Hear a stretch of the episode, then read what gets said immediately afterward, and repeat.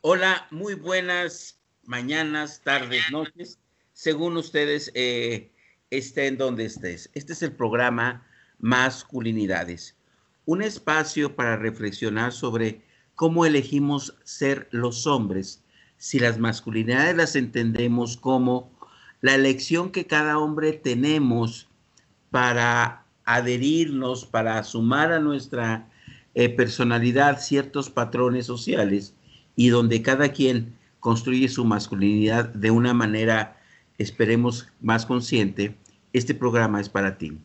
Pero no solo para ti hombre, sino también para ti mujer, que podamos reflexionar cómo es que los hombres elegimos ser hombres y ya las mujeres también. El día de hoy tenemos un tema muy, eh, ojalá polémico y eh, por tanto este, enriquecedor se trata de que analicemos el tema de, pues en este momento de contingencia social hay muchas tensiones. Y cuando estamos acercándonos al tema de las tensiones o a veces de la violencia familiar, nos acercamos y decimos, ay, estos hombres malvados, violentos, y esa puede ser una primera reacción. Pero ¿qué tal si también podemos acercarnos eh, al mismo fenómeno desde entender cómo están las relaciones o los vínculos. Para atender este tema, ver si el tema, el asunto son hombres violentos o relaciones violentas, tenemos a dos extraordinarios terapeutas que nos acompañan. Les voy a pedir a cada uno que se presenten y un poco nos eh, se introduzcan platicándonos con qué eh, se relacionan al tema de las masculinidades, ¿no? ¿Qué hacen? ¿Quiénes son? Y cómo se acercan ustedes también o se han acercado al tema de las masculinidades. Eh, Emma, un gusto, un placer que estés aquí, amiga. Si gustas presentarte. Hola. ¿Quién eres? Y... Claro que sí, con mucho gusto. Bueno, yo soy Emma María Reyes Rosas y pues soy psicoterapeuta gestalt, soy especialista en, en autoconocimiento, sexualidad y relaciones humanas. Y también pues en el manejo de grupos desde terapia del reencuentro. Y bueno, pues mi camino ya tiene algunos añitos. Soy la fundadora de Salud y Género Asociación Civil, que nace en el 1992. Y desde entonces empezamos a explorar pues cómo crear nuevos vínculos, cómo colaborar para repensar la manera en la que nos relacionamos las mujeres con los hombres, los hombres con las mujeres, y cómo entonces poder hacer un encuentro de una, desde una manera relacional. Y bueno, pues eh, justo eh, en el transcurso de los años, pues nos fuimos planteando que había que destacar más el que hacer y repensar, pues desde los hombres, cómo sería su nueva forma de despertar al mundo. Entonces, desde una trayectoria feminista, en mi caso, eh, pues empecé a cuestionarme desde muy chica eh, pues el vínculo con la vida, con, las relaciones. Y cuando yo entro a salud y género, cuando formamos salud y género, pues estaba, estaba presente ahí el cómo íbamos a poder trascender el manejo de poderes. Eh, llevamos ocho años hasta antes de que se hiciera el primer encuentro de masculinidades, en donde fuimos parte de, la creación de ese encuentro junto con CORIAC, con otras organizaciones y colectivos y con hombres cómplices eh, aliados del proceso. Y aquí teníamos, que esto fue en el 2000. Para entonces ya Salud y Género tenía ocho años y ya teníamos una claridad en la que sí pensábamos que mirar de manera relacional era súper importante, más si había aspectos que había que ser que tenían que ser trabajados por los mismos hombres. Entonces, eh, pero acompañando este proceso, pues los compañeros hombres de salud y género también empezamos con ellos a, plantearnos preguntas para hacer indagación. Y creo que esto es muy importante porque salud y género precisamente surge pues con hombres, con mujeres, que nos queríamos eh, comprometer, que nos comprometimos pues con estos procesos de transformación. Y que pues hasta la fecha aquí andamos en este camino. Gracias, gracias, Emma. Qué bueno que nos, nos das esta trayectoria porque el público se va a enriquecer seguramente sobre cómo estamos reflexionando y abordando el tema de los vínculos, ¿sí? Les recuerdo al público que puede marcar a mandarnos sus participaciones al Facebook de Corazonar AC. Ahí vamos a poder estar conectados con ustedes también. Víctor, si gustas presentarte y decirnos eh, quién eres y cómo este, te estás involucrando en estos temas de, la terapia, de las relaciones de pareja y demás. Gracias. Eh, bueno, mira, yo soy Víctor Manuel Velasco Morales, eh, tengo formación como sociólogo, después hice formación como psicoterapeuta eh, en varias especialidades, tengo gestal, eh, terapia de reencuentro también, ahí donde nos encontramos con Emma y contigo, y constelaciones familiares, y últimamente he estado trabajando en los últimos, cuando menos seis años, con la terapia breve estratégica que eh, básicamente es un enfoque que se centra en cómo construimos soluciones más que darle muchas vueltas a las eh, situaciones problemáticas. No porque no nos importe y no veamos eh, el origen de los problemas, sino porque el enfoque principal está en cómo nos damos cuenta que hemos empezado a construir una solución. y bueno, Básicamente yo empiezo a involucrarme eh, en estos temas que tienen que ver con género y demás. Por un lado, eh, yo te diría, tuve una experiencia cercana, más bien muy temprana, en la secundaria. Me acuerdo mucho que un día llega un, mi mejor amigo en la secundaria y me dice, mi abuela es una cabrona. Y digo, ¿y por qué? Sí, mira, porque mi abuelo era un, son, son personas que vivían en el campo, de origen campesino, eh, y él era del típico macho que llegaba y le pegaba a los hijos, le pegaba a la mujer, y pues este, pues los tenía zorrillados, ¿no? Afortunadamente los hijos e hijas pudieron estudiar, se hicieron maestros rurales, la mayoría de ellos, eh, después emigraron a la Ciudad de México y pues ahora dice los abuelos ya viejos eh, viven como suele pasar o solía pasar en aquellos años unos años, eh, digo unos meses o semanas con un hijo, luego con el otro, etcétera, etcétera, ¿no? Se iba la pareja. Y me, le digo, ¿y qué? Pues dice, mira, la abuela es la que prepara de comer, entonces ella empieza a comer porque va probando, se le quita el hambre y se le olvida dar de comer. Y entonces cuando mi abuelo empieza a renegar porque no aprendió ni siquiera a calentarse una tortilla, pues ella empieza a llorar y entonces vienen los hijos y se pelean con el abuelo, ¿no? Y entonces de esa manera, pues ella ahora tiene el control. Entonces yo dije, ay, güey, este esquema lo conozco. ¿no? Mi padre era en ese momento alguien que había que, este, cuando se bañaba, mi mamá le, le planchaba las, las, las camisetas y demás para que estuvieran calientitas cuando saliera, ¿no? Entonces, era pues, digamos, se, se veía como normal, pues dije, a ver, está muy cabrón si este va a ser el futuro de mi papá, ¿no? Este, no llegaba a estos niveles de violencia, era un hombre bastante respetuoso, eh, creo que muy avanzado en ciertas cosas en relación con su pensamiento. Sin embargo, este, pues yo me acuerdo que le comenté, ¿no? En algún momento, oye, pues este, creo que vas a tener que empezar a aprender tú a hacer tus propias cosas.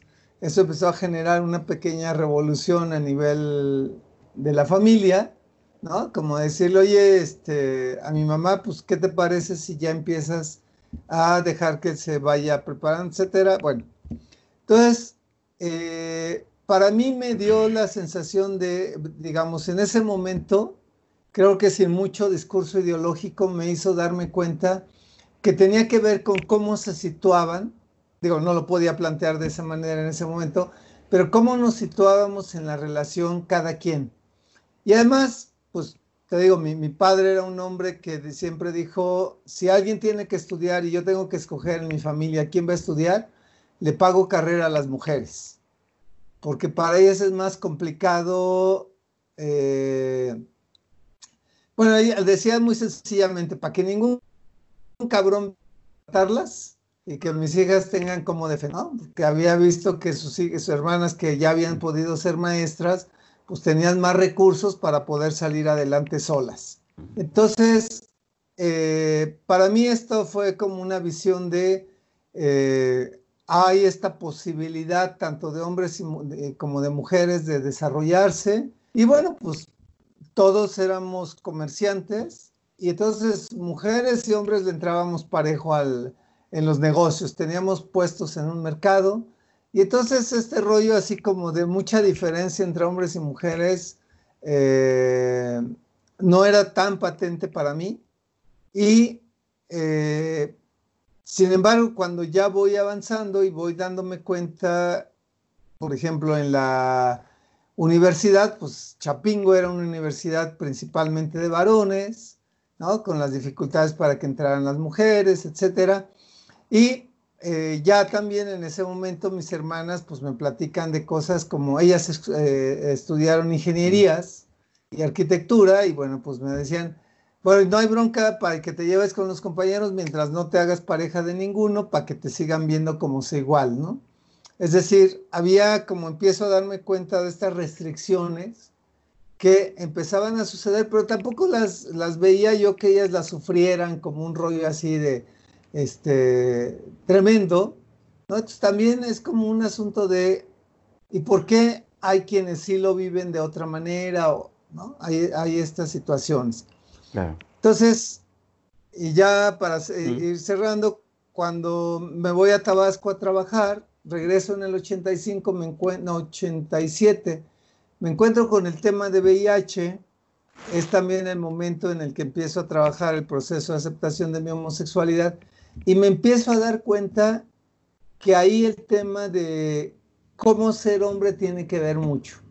¿Por qué? Porque el tema de te expones más al VIH había mayor exposición si no aceptas tu homosexualidad o tu bisexualidad. Y entonces eh, había que trabajar en ese tema para poder hacer una buena prevención. Y en el caso de quienes ya asumíamos la homosexualidad como parte de nuestra identidad, entonces el tema de tienes que reconocer y vivir dignamente tu homosexualidad, y esto significa entonces tienes que decir, pues sí, no entro dentro del molde que se esperaría de mí como varón, y te enfrenta entonces al tema de la masculinidad hegemónica, como hoy le llamamos, y empezarla a cuestionar.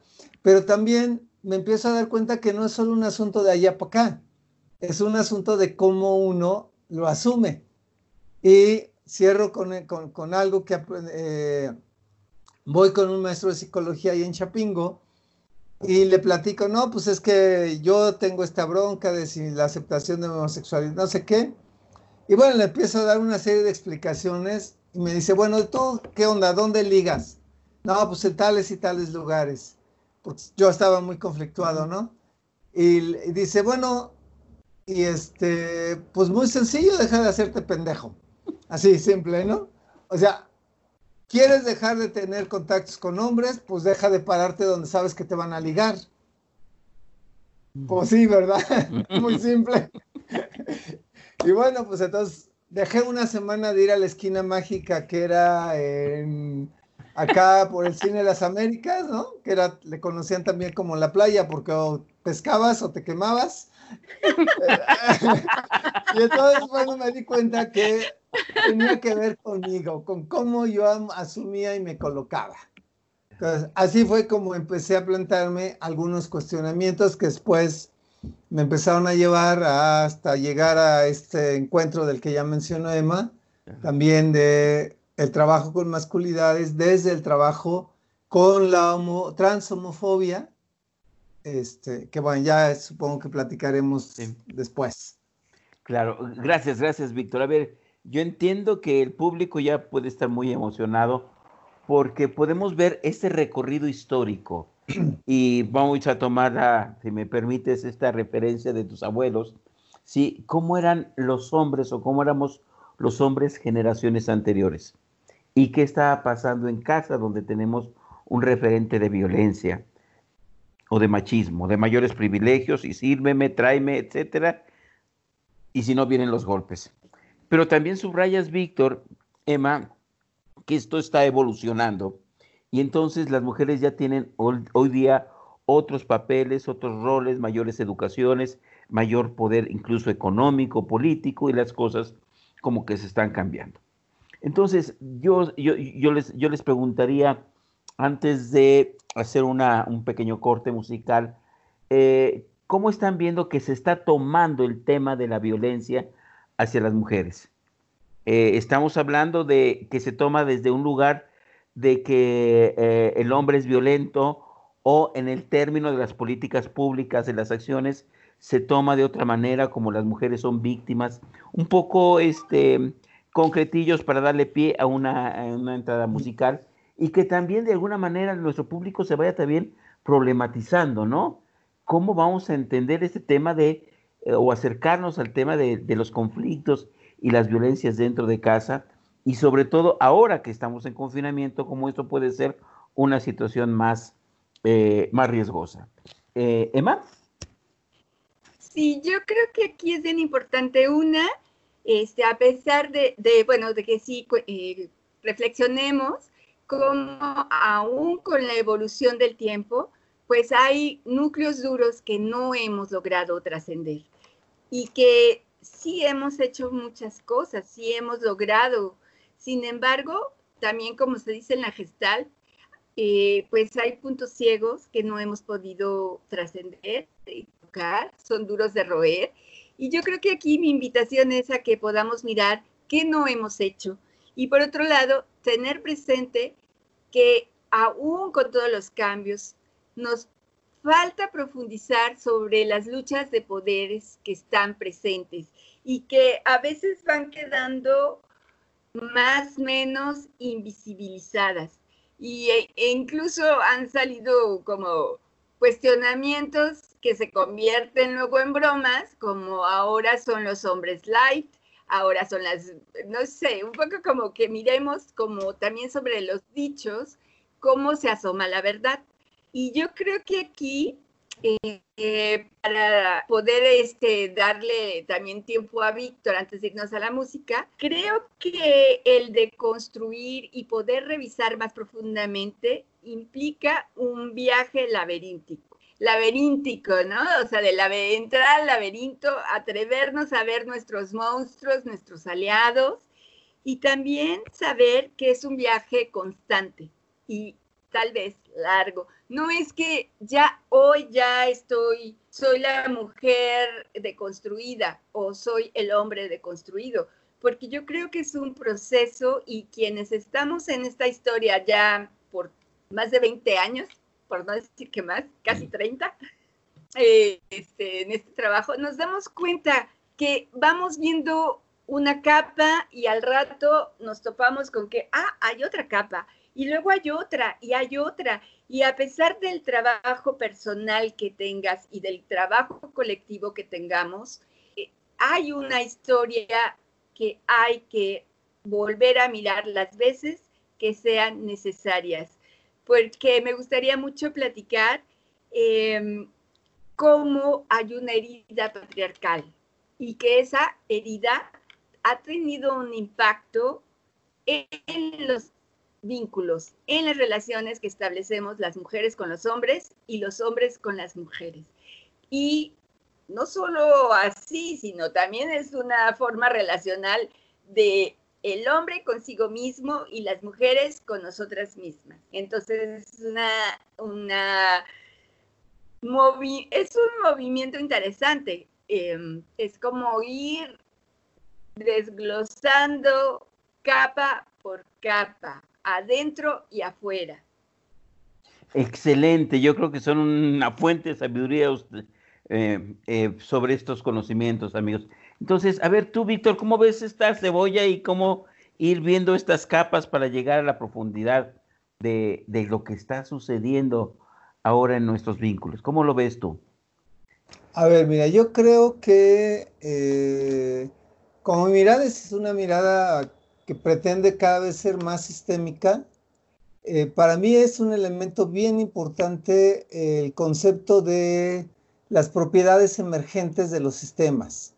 ¿A qué me refiero? O sea, pongo siempre el ejemplo del arco iris. El arco iris es una propiedad emergente de un sistema cuando menos de tres elementos, que son gotas de lluvia, luz del sol, ángulo de refracción de la luz sobre esas gotas de lluvia, y entonces surge el arco iris.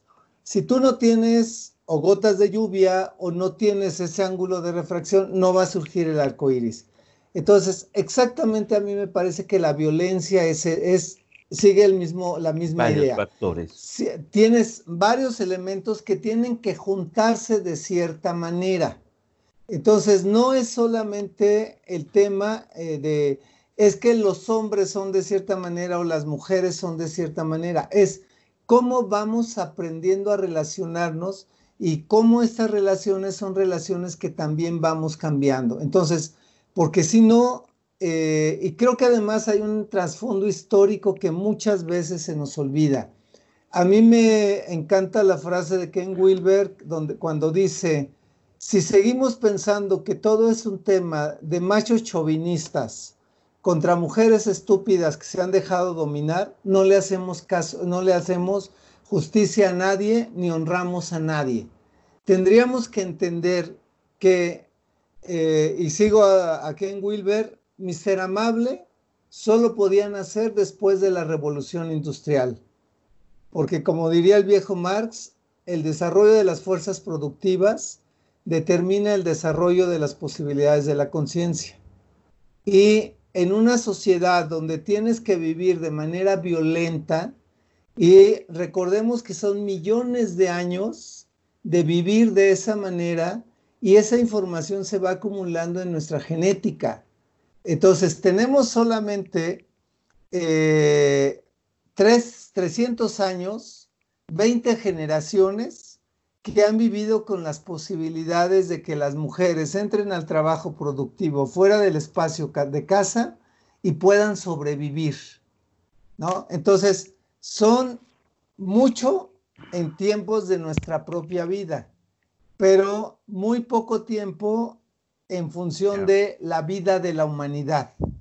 Y creo que tendríamos que considerar eso para entonces ser más empáticos con nosotros mismos y decir, tenemos que ser capaces de ser, de reconocer que estamos eh, tratando de transformar en muy poco tiempo algo que viene de muy lejos y que a partir de ahí entonces en vez de ver quién tiene la culpa y quién es el malo o la mala, es cómo vamos construyendo una nueva posibilidad. Y entonces vuelvo a regresar al viejo Marx y sus tesis sobre Feuerbach. ¿Quién educa a los educadores? Tenemos que irnos educando en el proceso de transformación. En vez de culparnos, cómo nos vamos transformando entre nosotros mismos. Claro. Y nosotros mismos no son solo los hombres, sino los hombres y las mujeres en este proceso. Claro, gracias, gracias. Bueno, eh, y en la cotidianidad quizás se puedan conjuntar cuando te digo soy sinceramente tuyo.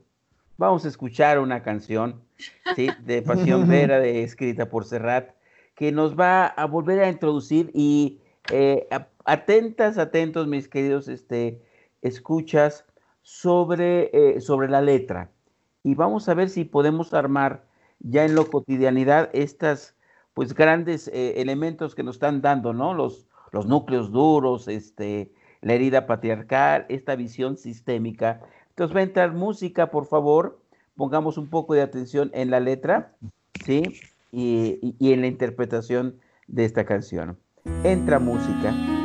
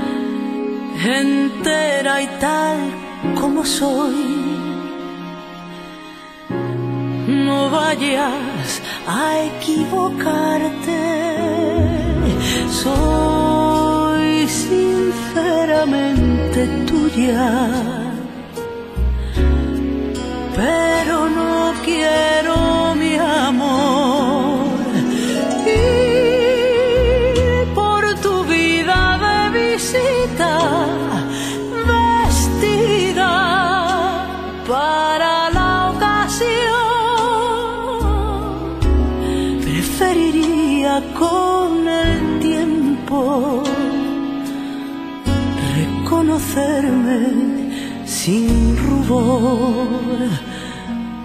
Cuéntale a tu corazón que existe siempre una razón escondida en cada gesto del derecho y del revés.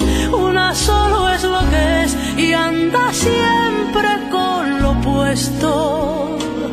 Nunca es triste la verdad. Vamos, vamos continuando.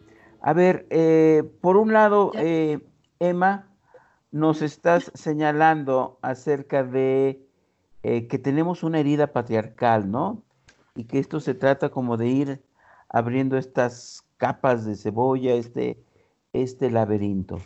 Pero también yo creo que en esta situación, cómo poder entender estos conflictos de pareja de una manera productiva, de una manera, como ya lo están sugiriendo ambos, más autocrítica y que cada quien tome la parte de responsabilidad que le corresponde o cómo eh, está sucediendo, si podemos resignificar todas estas historias, todas estas heridas, toda esta, eh, todo esto que hemos cargado de, mucho tiempo para acá, ¿sí? Eh, en nosotros, ¿no? Aunque es poco, como dice, dice Víctor, 20 generaciones es nada en la historia de la humanidad.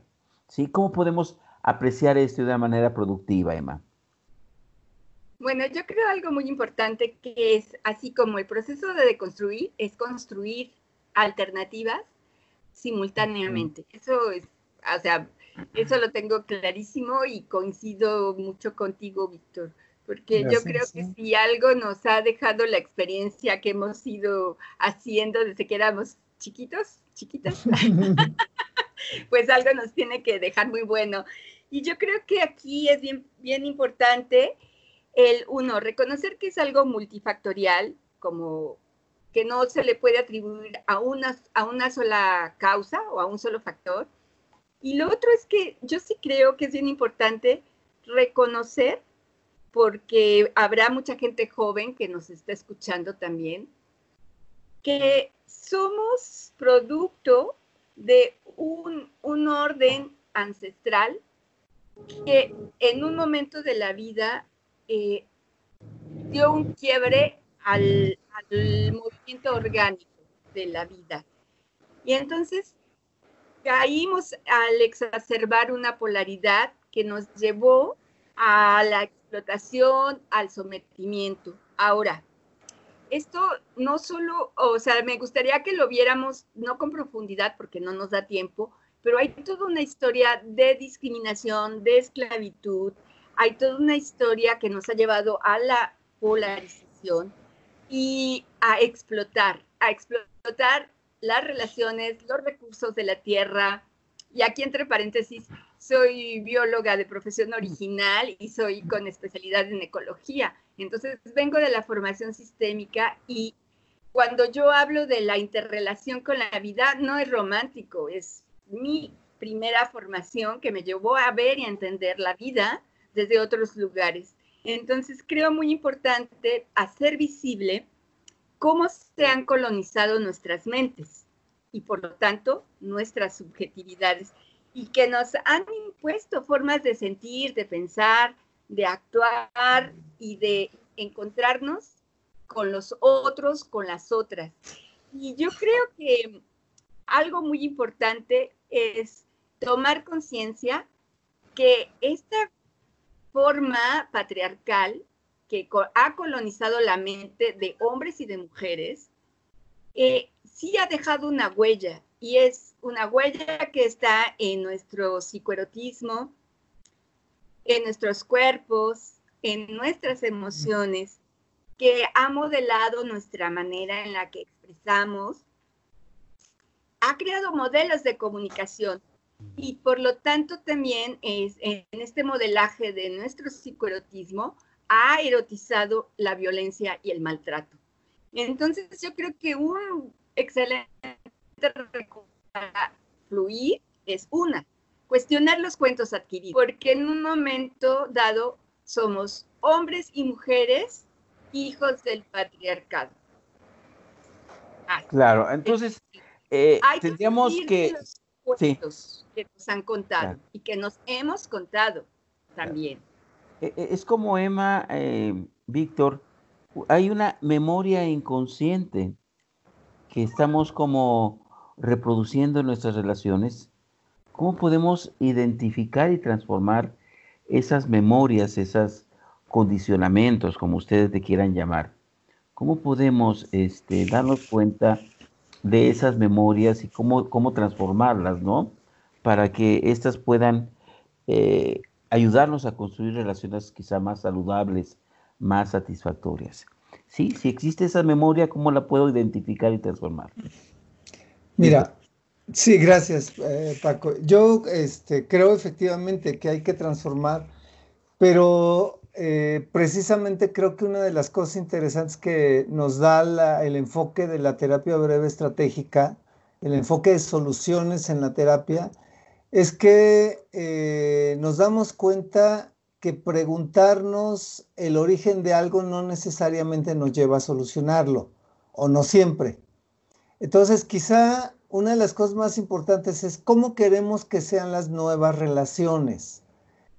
Y a lo mejor en vez de estarnos peleando por eh, solamente qué viene de atrás, saber más, más claramente cómo queremos que sean, qué queremos que sea diferente. Por ejemplo, yo en la terapia con parejas, eh, perdón que ponga el ejemplo, pero bueno, es lo que puedo, puede ilustrar un poco esta idea. Siempre parto de dos preguntas. Una clara es, ¿a qué vienen como pareja? vienen a separarse, vienen a seguir juntos de una buena manera o, vienen a saber qué quieren porque están confundidos, ¿no? Si vienen a separarse, pues la idea es vienen a separarse de buena manera. Esa es como una primera cuestión que es muy importante porque más allá de que te conviertan en el referee de su pelea, ya les permites empezar a mirar a ver a dónde quieren caminar. Luego, la otra, la otra pregunta que yo hago importante es, ¿están dispuestos a dejar de exigir que el otro cambie? Para, en cambio, enfocarse en que cambie su relación. Si me dicen que sí, yo sigo trabajando. Porque si lo que tratan de hacer es que el otro cambie, pues no van a, no hay posibilidades de avanzar, ¿no? Entonces, una vez planteado, digamos, esto, entonces viene la siguiente cuenta de que es cómo te vas a dar cuenta o cómo se van a dar cuenta que están logrando el cambio que quieren. Es decir, ¿cuál es el objetivo que yo denomino objetivo pop posible porque está en manos de cada uno de ustedes? Observable porque se van a poder dar cuenta en cosas que van a ser, van a vivir diferentes. Y es plausible porque éticamente no están buscando lastimar a nadie ni lastimarse a ustedes. Entonces, si podemos definir eso, vamos, digamos, de gane. Entonces, por ejemplo, aquí, una esto nos da una aproximación muy importante. Y a veces, digamos, una de las metodologías que yo más utilizo es el uso de las constelaciones, pero no las constelaciones familiares que muchos probablemente conozcan, sino de las constelaciones estructurales. ¿Cuál es la diferencia? en una constelación estructural lo que montamos de entrada es, el, por ejemplo, el objetivo, el objetivo que queremos, que es dejar de pelear eh, o ser capaces de pelear sin terminar golpeándonos, es decir, poder discutir, etc. Y entonces eh, la constelación estructural nos va preguntando, por ejemplo, hay una pregunta muy importante que choca, que, perdón, que toca lo que tú decías ahorita, Paco, de las memorias. Si tú lograras dejar de golpear a tu pareja o dejaran de golpearse, ¿a quién crees que podrías estar traicionando? ¿O quién crees que podría sentirse traicionada o traicionado si tú logras tener una convivencia como la que me has descrito. Y entonces aquí es donde surge el tema de estas lealtades que pueden venir desde muy atrás. Ah, pues ya no soy como la abuela, estaría traicionando a mi mamá que siempre fue golpeada, estaría traicionando a mi padre que decía que a las mujeres hay que tenerlas a raya. Y entonces vamos trabajando, pero como ves es una perspectiva donde la primera pregunta no es de dónde viene esta bronca, sino cuando caminas a la solución, ¿qué te jala? Entonces hacemos ya un trabajo terapéutico, no me voy a detener mucho aquí, pero entonces nos permite avanzar hacia lo que queremos. Y luego esto, ya para cerrar, lo vamos reforzando con pequeñas tareas que van cambiando la percepción. Por ejemplo, Simplemente cada uno de los dos pregúntese cada tarde si me hubiese vuelto un poco loca y mi locura fuera que quiero asegurarme de que mi relación empeore, ¿qué tendría que hacer? Y entonces cada uno se toma cinco minutos cada tarde y empieza a darse cuenta, ah, pues tendría que decirle a mi marido que es un holgazán, ta, ta, ta, ta, eh, o tendría que decirle a ella tal cosa, y luego además, una vez que escriban eso, eviten hacerlo. Y esto empieza a darle a cada quien la responsabilidad de detener y empiezan a darse cuenta. Y es maravilloso cuando te dicen, sí, ya me di cuenta que yo lo provocaba. Claro, eso no justifica la, violencia, pero me estoy dando cuenta de los disparadores sobre los que sí tengo control. Claro, yo creo que por ahí, perdón, Víctor, que vaya. Sí, ahí lo dejo ubiquémonos en este momento. Estamos en una contingencia, la situación de los días están pasando, ya son varios meses, ya son muchos días. ¿Qué le dirían a las personas? Porque sí, yo creo que hay que filosofar, hay que reflexionar, hay que como darnos, eh, darnos cuenta de muchas cosas, pero estamos en un momento de mucha tensión. Incluso les diría, a mí me está tocando estos días estar escuchando llamadas de emergencia, llamadas de, de personas en crisis. ¿Qué les dirían ustedes a estas personas que están ahorita en una situación más susceptible, que están más irritables, que puedan estar más tensas en situaciones más, más complicadas, ¿sí? Para tratar de, ir, como eh, bien mencionas, Víctor, a una solución o entender estas cosas significativas o como bien señalas, Víctor, esta clave, esta tarea importante ¿cómo le harías para echar a perder tu relación? Escríbelo. Y luego evítalo. Y evítalo. ¿Sí? A ver, Emma, ¿cómo en este momento, donde estamos en el encierro, estamos en la tensión, no hay dinero, las cosas están como muy complicadas, ¿qué tendríamos eh, eh, que hacer? Sí, yo creo que aquí hay que ir paso a paso, porque este contexto de el, quédate en casa, pues nos, es una alerta sanitaria, pero eso no quiere decir que estamos solas. Y yo digo, hablo en femenino porque la mayor parte de la población con la que yo trabajo son mujeres. No porque no quiera trabajar con los hombres, sino que los hombres muchas veces no son, no piden ayuda. ¿no? Entonces, eso también es importante saberlo. Y entonces, no estamos solas y yo creo que algo muy importante es romper el silencio y hablar con otra vecina, con tu mamá, con tu amiga, porque no mucha gente está en pareja. También eso es cierto. Y sí creo importante hablar de lo que sería un contexto psicoterapéutico, cuando la gente va y pide la ayuda, a cuando estás haciendo un proceso psicopedagógico. Entonces hay que actuar sobre la pedagogía mm. eh, de emergencia. Claro, Para poder ayudar a que haya un cuidado sutil, eh, que conectemos con el amor propio y, que ah, desafortunadamente en, en, México y en el mundo tal vez no hay una conciencia del autocuidado ni del autoconocimiento y menos del buen trato que se, tendría que estar en el centro. Entonces, yo, sí creo aquí como por ejemplo, Emma, a ver, tú me estás diciendo, no lo vivas sola. Puedes hablar. No hay que callarnos, ¿sí? Entonces, aun cuando estemos en confinamiento, me parece esa es una idea muy, muy importante, ¿no? Y perdón que eh, detenga un poquito, porque yo creo que hay que asentar cosas que nos queden ahí concretas, que nos queden prácticas. No lo vivas sola, no está sola, pide, pide ayuda, ¿no? ¿Sí? Te seguimos, Emma. Sí, y afortunadamente hay muchas líneas de atención.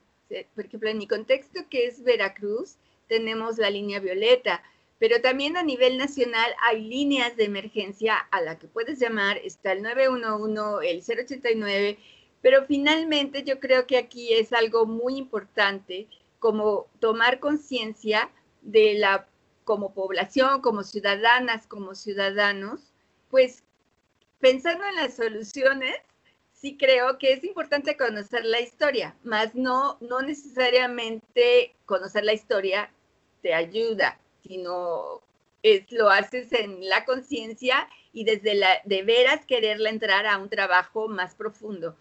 Y entonces, sí es importante que miremos, pues que pensemos, ¿no? ¿cuál sería el legado que queremos dejar para las siguientes generaciones?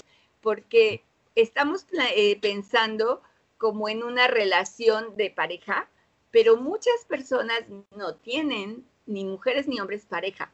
Entonces, más bien es cómo me quiero vincular, cómo aspiro precisamente a vincularme con el otro, la autoridad, trabajemos la autoridad, cómo quiero vincularme con, con quien es diferente a mí, desde dónde voy a, religarme y pensar en un sentido de unidad y comunión, no religiosamente, sino desde el sentido comunitario, porque sí creo que aquí el dar pasos por cualquier paso pequeño que sea es muy importante. Las mujeres y los hombres vivimos con una historia de desvalorización muy muy importante.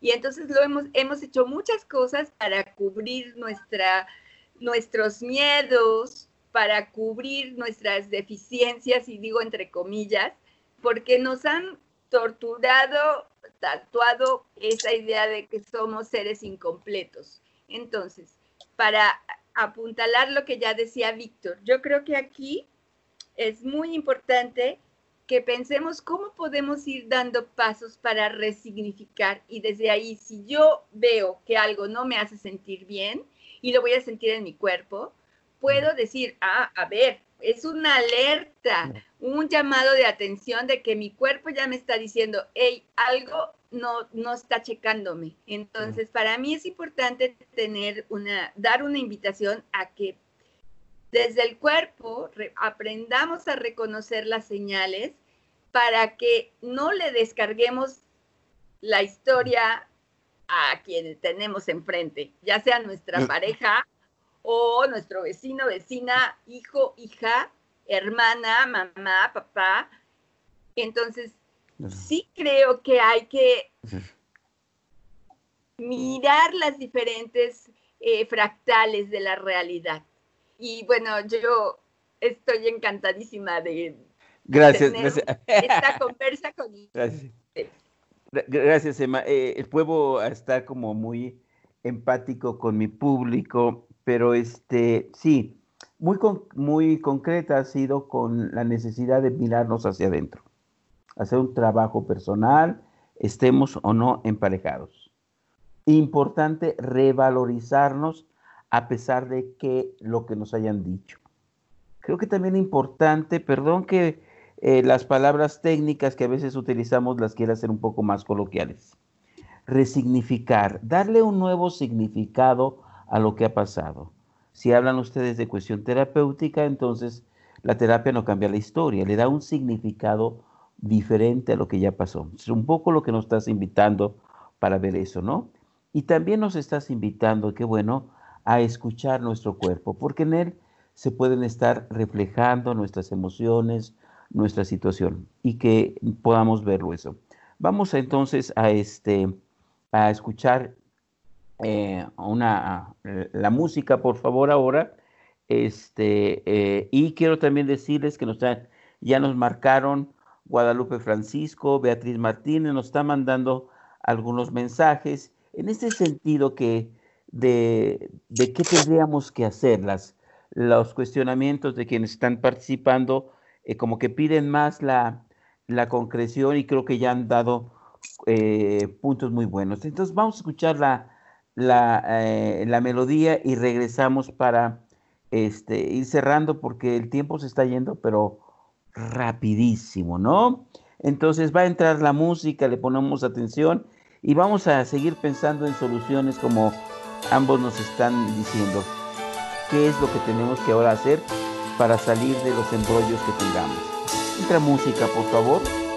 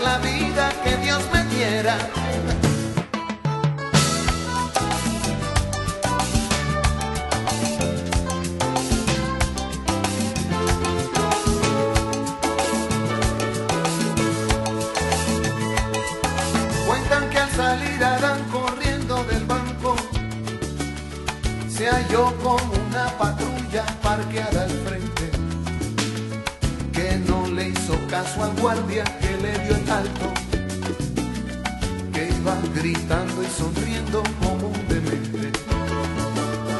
Al otro día los periódicos publicaban la foto de su cadáver en calzoncillos. La viuda de Adán leyó en la primera. Ladrón usaba el revólver de agua de su chiquillo. Esto se acabó,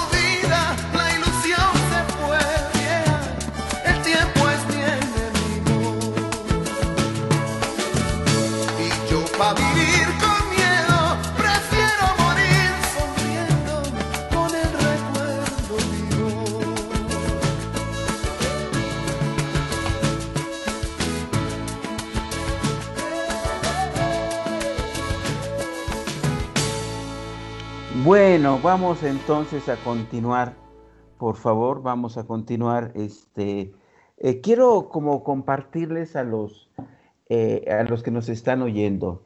Fíjense, tenemos en, Jalapa, Veracruz, a Emma. Eh, Víctor y yo estamos en la Ciudad de México y la estación de radio que transmite está en Puebla. Eh, yo creo que es importante que les platique esto, también aproximándonos a cuál es el contexto donde estamos haciendo este programa y mirar la, la situación. Entonces, cuando trato de, de entender que no es tan, tan fácil eh, ahorita tenerla como siempre está uno luego en cabina, que nos dan el, el cue para entrar después de la música y antes, este, eh, pues son situaciones que, que uno no tiene de todo controladas. Y lo pongo también como metáfora. Creo que ahorita no tenemos muchas cosas controladas, ¿sí? Como este mismo programa en donde estamos haciendo un esfuerzo por hacer una, mm, una comunicación que sea útil, una reflexión que nos pueda ayudar. Y quizá también, eh, ante todo esto, también no está esta posibilidad de que este momento nos esté sacando de balance, aun cuando la pareja y la familia nos estemos queriendo mucho, haya otros factores que estén como interrumpiendo ese fluir de comunicación, esa situación, y tengamos que tener, eh, insisto, todas estas herramientas que ustedes nos están dando, ¿no? Para volver a, a entrar en este equilibrio. Tenemos unos minutos, 10 minutos para ir cerrando este programa. Entonces, eh, ustedes que son muy, muy empáticos, muy eh, metidos ahorita con la eh, situación que pueden estar viviendo quienes nos escuchan y sintiéndoles, ¿qué más podemos decirles en relación a cómo enfrentar los momentos de tensión en la casa, en la pareja? ¿Qué cosas tendríamos que resignificar, darle un nuevo significado a nuestras identidades? por mucho que las hayamos aprendido y puedan salir en automático, cómo, cómo potenciar este darnos cuenta y este actuar en una situación en la cual pues mm, es adversa. ¿Quién quiere empezar? ¿Víctor? Me gustaría, sí, mira, creo que lo que decía yo hace rato un poco, este, este ejercicio co- concretamente, lo que yo les decía, esto de pensar cada tarde durante cinco minutos, si me hubiera vuelto un poco loco y mi locura fuera que quiero empeorar la situación, ¿qué tendría que hacer? Lo anoto cinco minutos, lo escribo y esa es una herramienta que puedo utilizar cada día. La otra cuestión es, eh, Emma decía, es muy importante reconocer que lo que nos mueve son las emociones, no la racionalidad. Es muy difícil en una situación como esta, que nos está, que además nos están bombardeando para crearnos pánico, creo que eso tenemos que tenerlo claro. Eh, hay un mecanismo de manipulación que pretende generarnos pánico y eso nos baja las defensas y además eh, hace que tratemos de que alguien nos rescate y nos quita la posibilidad de mirar nuestras propias fuerzas. Pero ¿qué creen? Eh, las emociones son nuestras y nuestro cuerpo tiene botones donde podemos controlar. Entonces, solo quiero decirles, dos técnicas muy útiles, muy breves para todo este estrés que estamos manejando. Piensa, es un ejercicio para que lo hagamos en este momento. Piensa en este momento algo que te estresa en relación con este encierro o la sensación de estar encerrado, no puedo salir. De 0 a 10, 0 es estoy muy bien, 10 lo más estresado que puedo estar. ¿En cuánto estás en este momento? Mídelo, cada quien tiene su propia medición.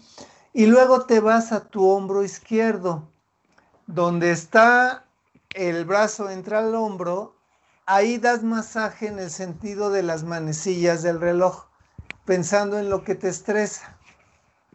¿Sí? Hacia afuera, en el sentido de las manecillas del reloj, de derecha a izquierda, más o menos por 20 segundos. No sé si lo notan, pero yo acabo de respirar más profundo.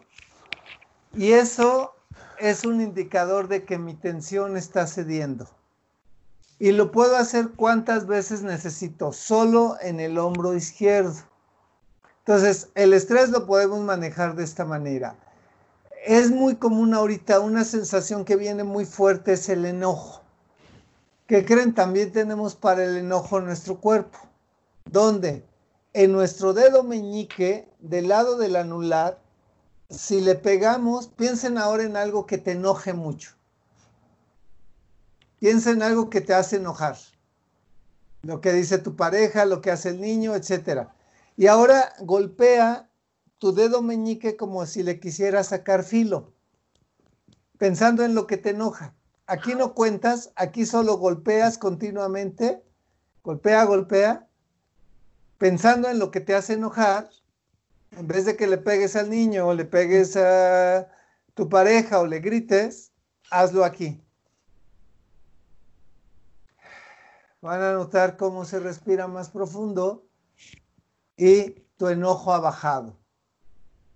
Puedes hacer otras cosas. Estoy muy enojado, agarra periódico y rómpelo. Pues estás muy triste, date chance de llorar. O sea, escucha música triste que te haga llorar, permítetelo. Si quieres hacerlo, como decía José Martí, donde nadie te vea llorar para no ser causa de pena ajena, pero permítetelo, déjate llorar y después regresa a lo cotidiano. O haces el masaje acá y regresas a la vida cotidiana estas técnicas, déjame decir, para quien las quiera tener, márquenme al WhatsApp 55 41 35 41 26 y se las reenvío para que las tengan, las puedan utilizar, todas las técnicas que he dicho y alguna más, porque les pueden ayudar en este, en este momento a que ustedes se hagan dueños y dueñas de la posibilidad de manejar sus emociones de mejor manera. Gracias, gracias, Víctor. Voy a repetir el número 55 41 35 41 26. Gracias, Víctor. Esa es una actitud muy generosa de tu parte. Muchas gracias. Esa es la intención de este eh, programa, que podamos hacer lazos, que podamos hacer vínculos de ayuda en esta situación. Emma, tú que estás también trabajando mucho con las mujeres ante esta situación de, de, estrés en la que estamos pasando, ¿qué podríamos hacer de manera práctica? Yo creo que hay cosas que podemos hacer eh, independientemente del sexo, o sea, como mujeres, como hombres. Y yo sí creo que además de, me gusta mucho esta idea de poder imaginar que que si quiero, este, si pudiera imaginar en que si es posible, también ayuda mucho escribir todo lo que siento y luego quemarlo, quemarlo. Porque eso también es parte de un ritual que nos ayuda a ir elaborando. Entonces los rituales pues son, no tienen nada que ver con la magia, sino con una práctica que tú haces día a día y que te ayuda a estar más en tu centro, a sentirte mejor. Entonces escribe tu enojo, tu tristeza, todo lo que ahí no te gusta y lo quemas. Luego también puedes, eh, para mí es muy importante el cuerpo, entonces puedes bailar, puedes eh, agarrar eh, como si fueras a correr, ahorita no se puede, pero en tu propia casa, en tu propio lugar, pues te pones a trotar. Y entonces ahí también hay una descarga de energía, también puedes cantar, porque se abre todo el espacio de la garganta que se queda contenida por el estrés, por la tensión, por el enojo, por la tristeza. Entonces, canta, ¿no? Aquí no importa si está afinada tu voz o no la está, tú canta, porque así vas a abrir y liberar, vas a expandir tu energía. Y por otro lado, también hay un sonido que a mí me gusta mucho, que es el ja, porque ese es un sonido que te ayuda a abrir el corazón. Entonces, nada más, lo voy a hacer como ejemplo, espero que me alcance. este, respiras, inhalas y dejas salir eh, el aire con el ja. Entonces, es, tomas el aire y haces ja. Otra vez. Déjenme ahora sí que me voy a parar porque si no, sentada no puedo. Entonces es.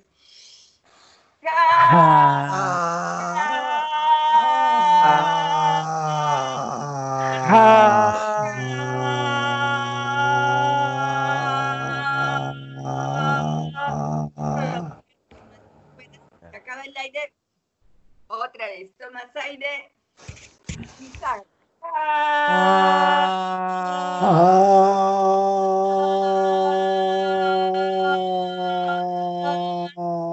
entonces, gracias por ayudarme, porque entre que me da pena, aunque no me entiendo.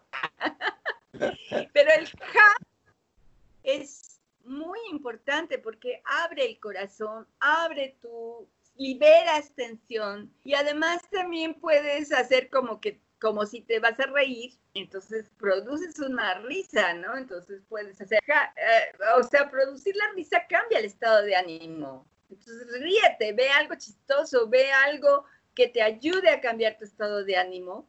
Y también creo que es muy importante el poder dar un masajito. En las quijadas se guarda mucha, mucha tensión. Entonces, tú puedes encontrar el punto, abre y cierra tu manita y ahí encuentras como un huequito. Entonces, ahí te das un masajito brevemente y respiras al mismo tiempo. ¿Por qué? Porque ahí son puntos donde se guarda mucha tensión, la quijada, por todo lo que no hemos podido decir, expresar, se guarda mucha tensión, mucho enojo. Entonces, libéralo, tú puedes ayudarte, tú puedes eh, habitar tu cuerpo y está en tu mano apoyar proceso de transmutación y transformación.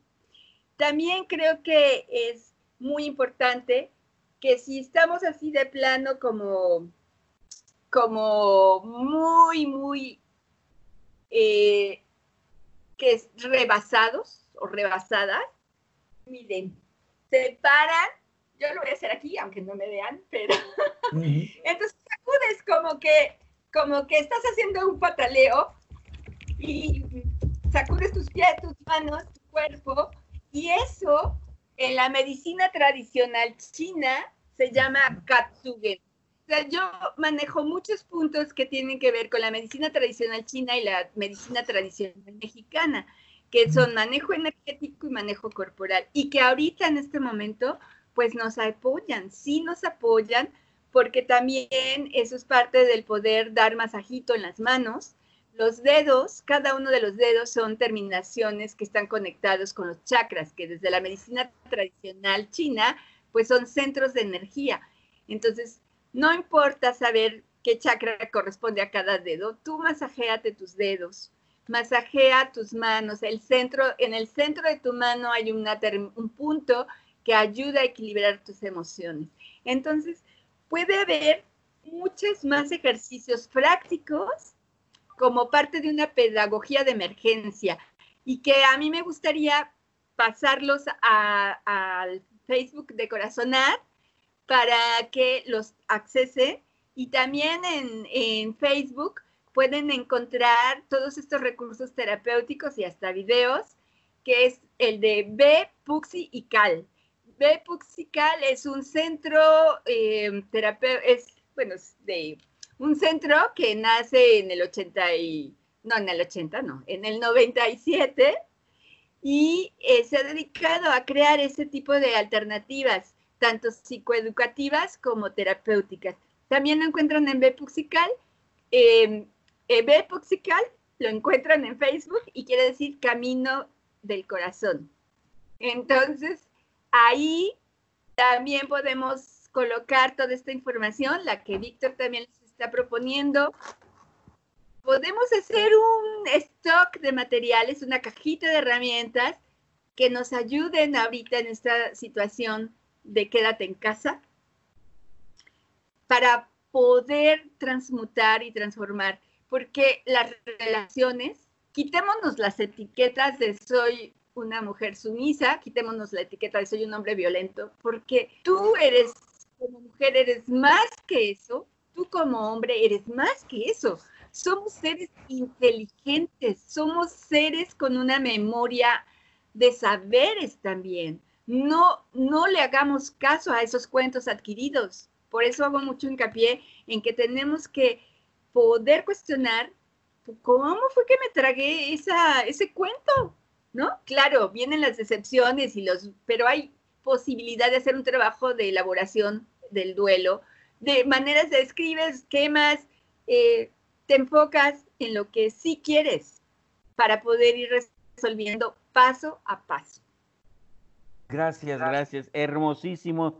Yo creo que en lugar de repetirlo, porque hay muchas ideas sabias como escribir y si estoy sacando todo lo que no me sirve, quemarlo como un de su hecho, todos estos rituales, todas estas, estas descargas que podemos hacer, cantar, liberar, el ja, la risa.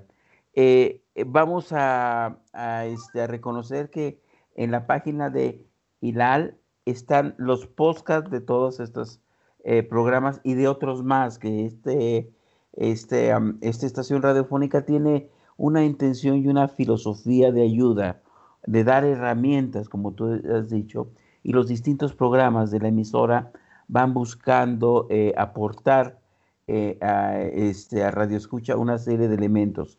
Pero es gracias a la página también de ILAL donde ustedes van a poder también tomar este tipo de, herramientas. Vamos cerrando, perdón, aquí el... Nada más, Paco, dar el, perdón, la, la página de secash.sistémico humanista y mi página de Facebook, Víctor Velasco, entre paréntesis, terapeuta, que ahí hay varios videos también con información de varios talleres que hemos hecho. Y bueno, pueden acceder a ellos para poder tener mayores recursos también. Claro, eh, les repito, en la página de Víctor Velasco, el teléfono 55 41 35 41 26 y este, el Facebook de Corazonar AC, donde vamos a tener la cajita de herramientas o la cajota de herramientas que nos esté eh, compartiendo Emma. Yo les agradezco infinitamente. Recuerden que en ILAL van a encontrar una serie de programas, una serie de aportaciones para, eh, pues para la vida, para ver este tipo de situaciones. Pues el tiempo, no yo, nos está, ya nos comió. un cierre, como decimos por ahí, de, este, de despedida y mi infinito agradecimiento, mi emoción y, créanme que eh, pasé a la relajación con estos ejercicios. Hagámoslo, hagámoslo, no le metamos mucho ruido a la cabeza y hagamos este tipo de, ejercicios que nos van a ayudar. Eh, ¿Quién quiere empezar a cerrar, por favor? Que ya nos comimos el tiempo. Pues yo Bueno, pues gracias Paco por la invitación, a Gilal también por esta, por esta invitación y eh, insistiría en algo que eh, ya dijimos, que dijo Emma, podemos construirnos un mundo diferente. Construyámoslo con pequeñas acciones, pequeños cambios que se sostengan y que eh, son los que van a darnos la posibilidad de un mundo diferente y de relaciones diferentes. Muchas gracias. Gracias, Víctor. Pero ese cash sistémico humanista. Emma. Bueno, pues eh, como todo tiene un principio y un fin, consúltenos, ay, sí, consúltenos, pregúntenos. Y bueno, este, también me pueden encontrar en el 2281 593164 y pues creo muy importante el poder saber que nos podemos acompañar, que podemos hacer un nuevo camino y que estos viajes laberínticos también siempre eh, podemos encontrar una salida y que si nos vemos con optimismo y acompañamiento, podemos crear nuevas posibilidades y nuevos horizontes. Y bueno, para mí es un compromiso aportar para la creación de un mejor mundo y para las nuevas generaciones. Entonces, con mucho placer estoy aquí para apoyar y acompañar. Gracias, muchas gracias a, la estación de radio en Puebla, a Corazonar, a Secash y bueno, y a ustedes, mis hermanos de vida, de camino. Muchas gracias. Gracias, gracias. Gracias, pues ya nada más nos queda que vamos a pausar este esfuerzo por compartir sabidurías. El próximo eh, programa también va a estar muy rico en términos de estas reflexiones que puedan aportar el bienestar dentro de, nuestros hogares y explorando personalmente. Muchas gracias, Hilali, Francisco Cervantes y Corazonar agradecen su atención. Nos vemos, recuerden, todos los miércoles de 8 a 9 de la noche eh, por, esta, por esta liga. Muchas gracias y buenas noches.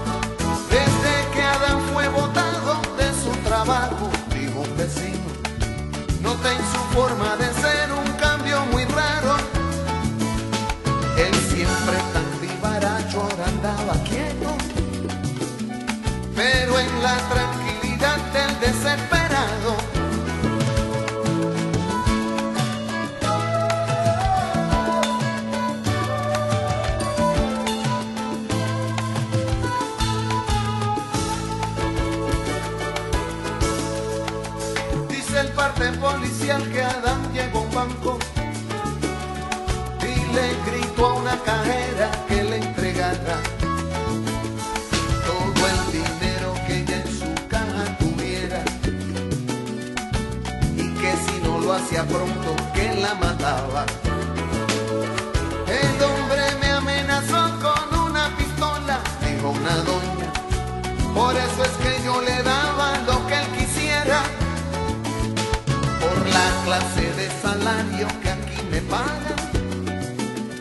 No voy a arriesgar la vida que Dios me diera.